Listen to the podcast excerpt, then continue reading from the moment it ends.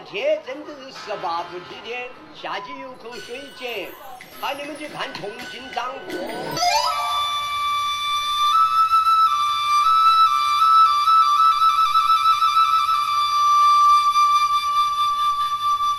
吊脚楼上赏清风，四方锅里煮乾坤。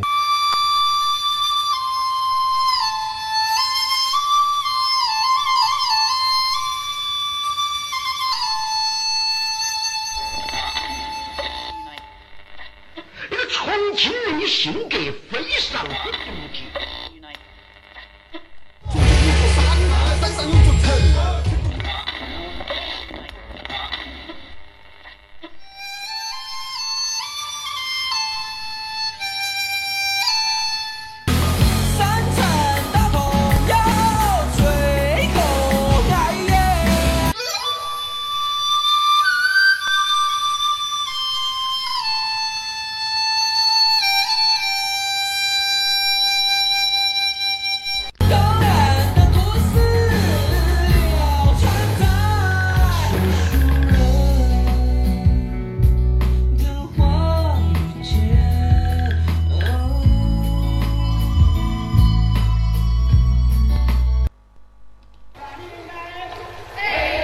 追寻重庆的故事，寻找重庆最深的记忆，记录重庆，重庆记忆。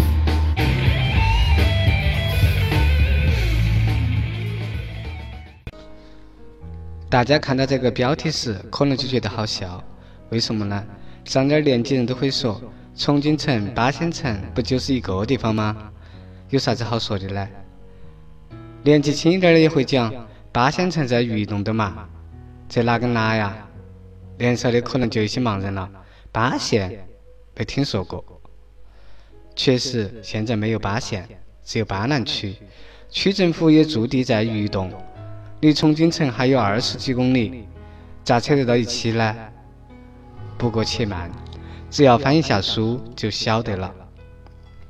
上世纪的一九九四年，巴县拆县建区，改为巴南区，到现在不叫巴县不过十多年，可是叫巴县却有一千多年。巴县的县城就是现在重庆城重庆渝中区。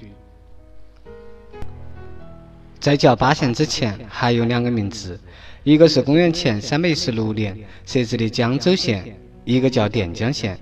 是由江州县于公元四百八十七年改制的，公元五百六十一年将垫江县改制为巴县，到公元一九九四年，巴县已经叫了一千四百余年。重庆过去不叫重庆，最早叫巴，这里住的是巴族人，而嘉陵江曲折如巴字，因此在周时建立了国家就叫巴国，而江州也成了巴国的国都。秦时始建巴郡，郡政府也驻江州县，张仪开始筑城。公元五百八十三年改叫豫州，一千一百零二年改叫公州，一千一百八十九年南宋光宗即位，替藩省府，以先锋王后继位双重喜庆，改公州为重庆府。到现在也才八百多年，这些州府都住在巴县城。当然，衙门也设在巴县城了。巴县衙门矗立在上世纪三十年代重庆建设后才搬出巴县。此时，周边南岸、沙坪坝、九龙坡等地还是巴县的地盘。这样看来，巴县城就是重庆城，重庆府城也就是巴县县城，应该说是没有什么问题的。同样，是不是可以说巴县人就是重庆人，而重庆人不一定就是巴县人？重庆城以前不是很大，就只有九开八闭十七道城门围的地方。作者住的地方离解放碑不过一两公里，到那里去也称之为进城。在作者的印象之中，只有过了通远门才算进城。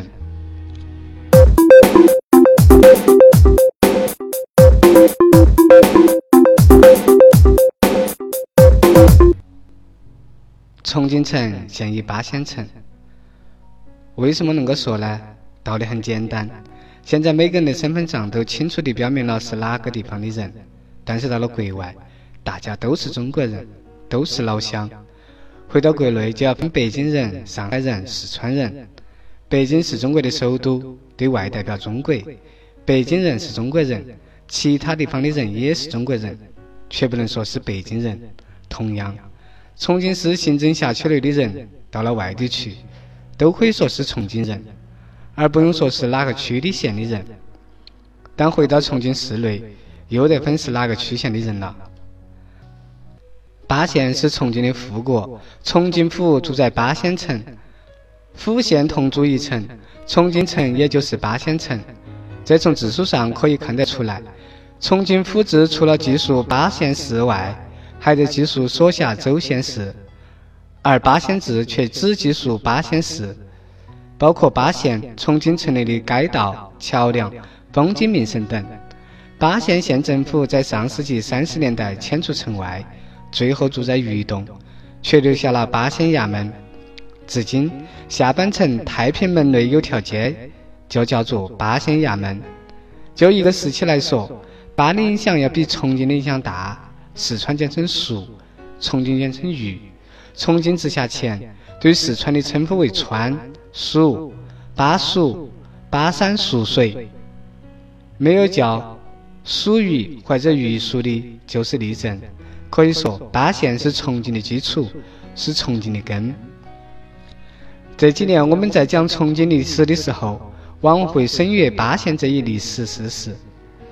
作者认为不敢苟同，这就像乡下人到了城里，不好意思说自己是乡下人来的一样，有那么一点自卑心理。